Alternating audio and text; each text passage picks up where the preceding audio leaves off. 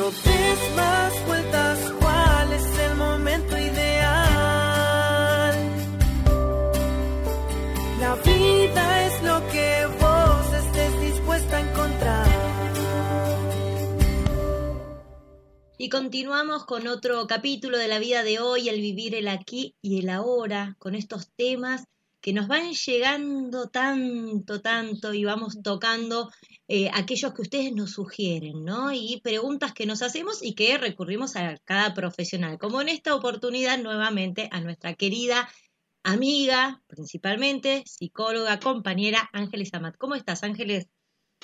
Hola Rusita, ¿cómo estás? Agradezco el espacio, me parece que está genial esto de poder, nada, pensar en voz alta, porque también eh, la idea siempre habla con la humildad de, que, de que uno va pensando temas eh, y también en cómo decirlos, no desde la certeza, sino desde las preguntas. Así que bueno. Relajada a escucharte y te mando una pregunta y ahí vos explayate. ¿Un padre construye a un hijo o un hijo construye a un padre? Bueno, a ver, primero que la pregunta abre una posibilidad que hace 30 años no existía, que un hijo pueda construir un padre. Antes, hace 50 años, se suponía que, un niño era una hoja en blanco en la que uno le iba inscribiendo ¿sí? muchas cosas, eh, para bien o para mal, o como pudiera, y más allá de eso, pero en una hoja blanco, que estaba todo por hacerse. Ahí surge la película Tarzán, justamente en la lógica de Tarzán, ¿cuál es? Si no hay un padre, no hay padres que eduquen, no hay un niño educado, sino un animal humano. Entonces, desde este lugar, ¿cuál es el rol de los padres? Que en esta época es interesante porque los padres nos está pasando que nuestros hijos no se dejan educar tan fácilmente como nos dejábamos educar nosotros. No solo a mí me pasa. No, pasa a todos. Yo creo que mi carrera psicológica fue un antes y un después de la maternidad. Claro, porque yo cuando era psicóloga sin hijos, para mí era todo tan fácil, tan fácil, no entendía cómo no se podía hacer tal o cual cosa. Y cuando uno es madre, se da cuenta que educar es mucho más difícil de lo que uno pensaba, porque hay resistencia por parte del otro o este niño internaliza la información de una manera distinta como uno. Ahí aparecen estas preguntas, es, si yo tengo tres hijos, ¿por qué uno me salió mal? O le inculco los mismos valores, los educo de la misma manera y cada uno es como es. Porque de alguna manera uno es el mismo, pero la recepción es distinta. Y en ese distinto del otro, también uno es distinto. Yo siempre digo que uno no se conoce como es hasta que no es. ¿En qué sentido? Yo no sabía cómo era como era Ángeles de novia, hasta que estuve por primera vez de novia. Y dije, ah, soy celosa, no soy celosa, soy posesiva, soy cariñosa, soy media fría, soy enojona. Uno se conoce siendo algo. Hasta que no lo sos, no sabes cómo sos. En todo caso, después empieza la rectificación. Bueno, en esto tengo que aflojar, en esto tengo que mejorar, en esto tengo que apuntar, en esto, ¿por qué tengo que cambiar? Pero es una constante rectificación. Es como la vida es un laboratorio donde hay ensayo y error, ensayo y error y cómo me relaciono y con eso que pasa en el medio es determinante. Entonces, volviendo al punto, ¿quién crea quién? En todo caso, lo que podemos plantear que es una co-construcción, porque el hijo, yo no fui madre hasta que no tuve un hijo, el que me nombró como madre fue un hijo, y a su vez, yo como madre nombro un hijo. Ahí empiezan todas las vicisitudes del vínculo, todas las vicisitudes del vínculo. Las vicisitudes del vínculo surgen en esa maravillosa y caótica eh, relación en donde uno da lo que, el otro lo que uno cree que el otro necesita, pero el otro, el otro necesita otra cosa, o el otro sí necesita eso, pero a su vez quiere otra cosa, y ahí empiezan lo que se llaman los malos entendidos, ¿no? ¿Por qué un chico camina? ¿Por qué un padre no lo lleva a donde quiere ir? ¿Por qué un chico habla? ¿Por qué un padre no lo entiende? Si un padre lo entendería siempre, no necesitaría expresarse la distancia que hay entre lo que yo digo y el otro entiendo en ese lazo de comunicación fallida es lo que permite la rectificación, la mejora, la pregunta. De alguna manera, un poco la pregunta que uno se hace inclusive como psicólogo y como persona, es decir, a ver, nacemos condicionados. Nosotros nacemos en una obra de teatro que ya empezó, ya empezó y a vos te ubican en un lugar. Y bueno, y en todo caso, nacer condicionado no significa que eso me condicione, que yo nazca mujer no significa que esté condicionada a hacer todo lo que se supone que es ser una mujer. Puedo después con eso hacer cosas distintas o particulares. Uno no es responsable de la historia que tuvo, pero sí de lo que hace con ella. Por eso el hombre deja de ser niño para ser adulto. Ya no. No, no, voy a nacer condicionado no te condiciona. Tremendo. Me, me, voy quedando con todo lo que estás diciendo, así que seguí por favor porque vamos bárbaro la pregunta inicial, ¿no? Un padre construye un hijo o un hijo construye un padre, ahí ya nos das una respuesta en cuanto que es una construcción en conjunto. Me quiero poner desde el rol de, padre y esto que decías, ¿no? Uno educa a los tres hijos, por ejemplo, eh, por igual y cada uno tiene una percepción distinta de acuerdo a un montón de factores. Hay diferencias también en la educación del primer hijo, del segundo, del tercero. Viste que a veces se habla del medio es el que más sufre o el mayor. ¿Hay algo también que nos puedas contar o, en cuanto al estudio de la psicología y tu experiencia con respecto a los hijos para comprender un poco más también esta relación de padres e hijos? Bueno, ahí vamos a, a ir un poco al sentido de una familia el sentido más pragmático de una familia. El sentido pragmático de una familia tiene que ver con la visión de roles para una mejor supervivencia, en donde eh, antiguamente el hombre salía a casa y la mujer se quedaba con la cría, ¿sí? Bueno, esto, digamos, eh, las cosas, la, realidad cambió, ya los roles se fueron eh, diferenciando, delimitando o, o cuestionando, nada, es la evolución misma, ¿sí? Esto es el hombre cuando algo deja de funcionar hasta que cambiamos y hacemos algo nuevo, nos lleva bastante tiempo, porque primero surge el malestar, después surge la incomodidad, después surge el enojo, después surge la idea y después surge la solución. O sea, es un proceso muy largo. Entonces, la familia originalmente tiene roles. El padre tiene un rol, la madre tiene un rol y los hijos tienen otro rol.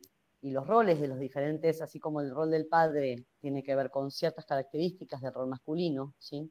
no el machismo, el rol masculino, y las mujeres tienen rol femenino, ¿sí? Que tiene que ver con energías distintas, lo que no significa que un hombre tenga energía femenina, que no significa que sea gay, sino que tiene que ver más con la manera que tiene de percibir o, estar con el otro. ¿sí? Me gusta, no estamos hablando ni de machismo, ni de feminismo, ni de patriarcado, estamos hablando de roles. Roles. El rol biológico de una mujer para poder gestar un hijo tiene que tener un botón distinto al que tiene un hombre para entender a su cría. Es tan simple como esto. Es biológico.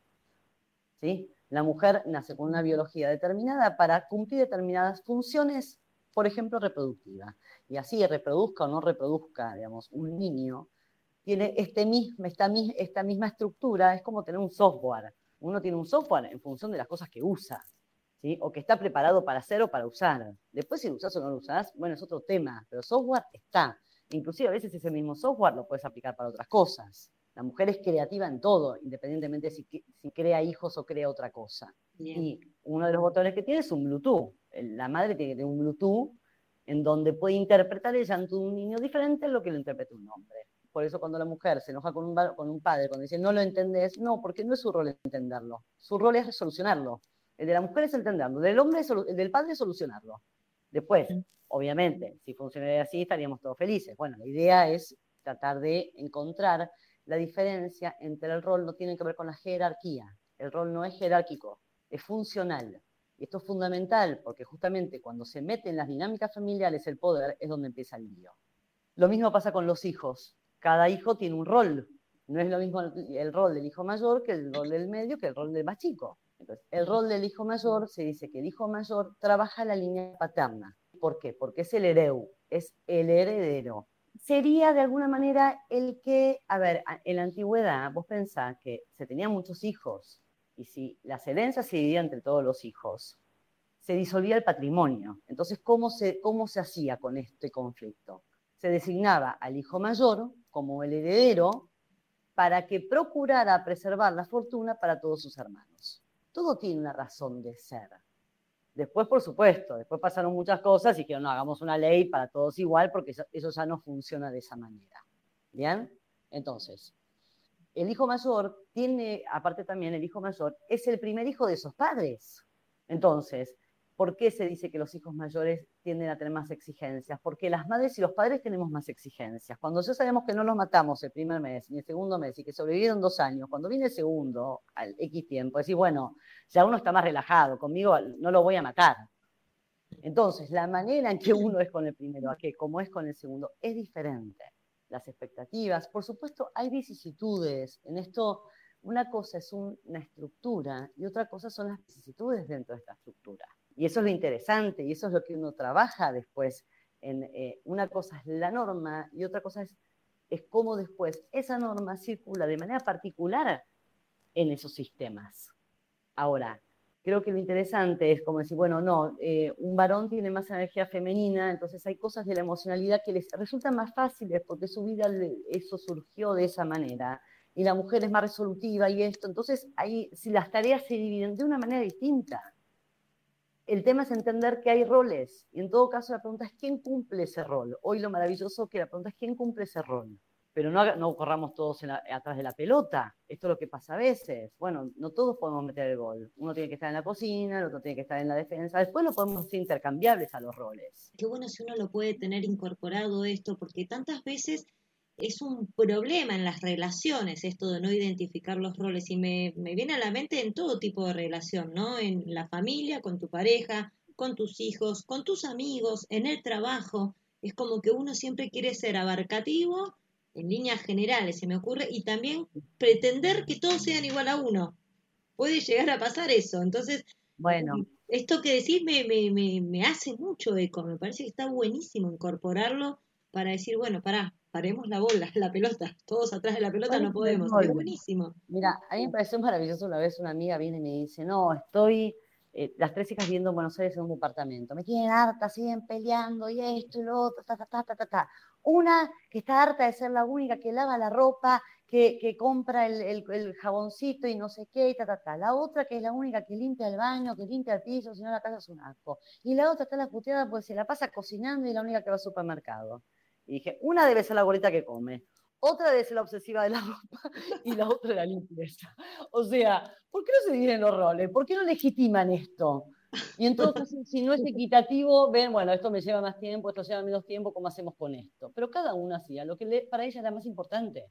O lo planteas en términos de conflicto, o lo planteas en términos de utilidad.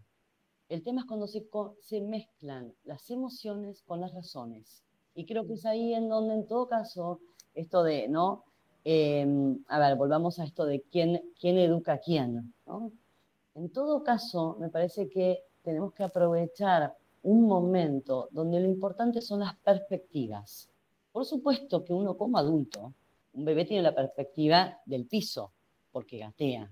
Un adulto tiene la perspectiva de un adulto, porque camina en el mundo. Lo que te da la perspectiva, lo que te da los años y lo que te da la experiencia es tener una mayor visión para poder anticipar lo que va a pasar. Y esto tiene que ver con ser guías, a diferencia Creo que el rol del padre hoy, que puede ser muy enriquecedor para todos, ser guía. Ahora, el camino es poder aceptar que lo establece el otro. En todo caso, uno le da las herramientas de supervivencia para que pueda lograr conquistar su camino. Y ese rol sigue siendo importante y no nos corramos como padres de ese rol, porque ¿qué nos está pasando? Como tenemos la autoestima tan baja como padres, ¿por qué no somos lo que creíamos que iban a ser? Entonces los chicos se están metiendo en nuestra inseguridad Sí, también, tenemos muchas inseguridades, tenemos muchas preguntas. Es verdad, porque estamos tratando de construir desde dónde queremos ser y hacer. Vale, ahora, hay muchas cosas que sí recorrimos. Pongamos en valor lo que sí vivimos. No lo solamente lo que logramos o no logramos, lo que sí vivimos. Y más si sobrevivimos. Entonces creo que también trabajar sobre la autoestima de los padres, en, volver a sentirnos que está bien, no somos por ahí ejemplos, pero sí somos guía y el no ser ejemplo es una manera de decir, bueno, por esto no pudo funcionar. En eso también hay un aprendizaje que se puede transmitir. Pero para eso tenemos que perder el miedo con nuestros hijos de quiénes somos, qué nos hubiera gustado ser, qué es lo que hicimos, cómo lo pensamos. Nada, me parece que es eso. Bueno, he dicho. No, Ángeles, yo cuando vas hablando no me imagino, ¿no? yo siempre hablamos y, y, consultamos por tu rol de psicóloga y con tu experiencia y tratando con gente, ¿no? Entonces, este tema de conocernos como padres, porque ahora cambió la, la pregunta, empezamos, un padre construye un hijo, un hijo construye un padre, ahora es cómo nos conocemos nosotros como padres, como hijos. Esto ayuda, ¿no? Eh, poder tratarlo en terapia a distintos problemas en cuanto a relación de padres y hijos, que todos creemos que siempre hay muchos problemas. Tratar esto con un terapeuta eh, puede resolver varios problemas. Bueno, vos sabés cómo es un poco, eh, no quiero hacer magia, sino quiero contar los trucos, ¿sí? En principio creo que hay, hay preguntas que son piolas como para empezar a abrir el juego del qué pienso de lo que pienso. No juzgarse, o sea, ¿qué pienso de lo que pienso? ¿Dónde estoy parado? Primero que si llegué hasta acá tan mal, no me fue. Y si me fue muy mal, o sea, estoy, ya sé por qué me fue mal y por lo menos sé qué tengo que hacer eh, eh, para que no me vaya tan mal, ¿sí? Entonces, en principio me parece que las preguntas son, ¿qué? ¿Qué? ¿Qué quiero? ¿Qué? ¿Qué es lo que me pasa? ¿Qué es lo que siento? ¿Qué es lo que... ¿No? ¿Qué? La segunda pregunta... Como rol de padre estás hablando. En general, como rol de mm. padre, bueno, ¿qué es lo que quiero resolver? Que los chicos no me hacen caso. ¿Qué? Esto es lo que quiero resolver. ¿Por qué me pasa? ¿Por qué me pasa? Bueno, porque no puedo poner límites, porque tengo miedo que mi hijo me vea como yo veo a mi padre, que era malo, y entonces no le puedo poner límites porque tengo miedo que me deje de amar. ¿Por qué? ¿Por qué me pasa lo que me pasa? ¿Por qué no puedo poner límites o mi hijo no me da bola? Tercero, ¿para qué quiero que me dé bola? Porque es importante que duerma, porque, porque quiero que lea, porque no sé, porque, ¿por qué quiero? Porque quiero salir a la noche y este chico no se hasta las 5 de la mañana y no puedo, en mi casa es chica y no puedo estar con mi mujer. ¿Para qué quiero que se duerma? ¿Sí? ¿Cómo? ¿Cómo lo? Ah, ¿quién lo quiere? ¿Quién lo quiere? Yo lo quiero. Hay que hacerse cargo también. Yo lo quiero, porque yo quiero que esto se haga por tal o cual cosa. ¿Sí? Poder ponerse como agente de la demanda. No es que es importante que el chico duerma. Para mí es importante que los chicos duerman en tal horario. Y bueno, y como decíamos cuando no éramos chicos, chicos nosotros, cuando tengas tu casa vas a elegir tu quién. Mientras tanto, el quién es mío. O sea, la que, ¿sí? ¿Quién? Y después, ¿cómo? ¿Cómo? ¿Cómo lo logro? ¿O cómo tengo que ser para que el, chico entienda de una manera distinta lo que le estoy diciendo? Pero preguntarlo no desde la inquisición, sino preguntarlo desde el amor a que querés que eso se transforme y que también quizás estás haciendo algo que no termina de ser eficaz.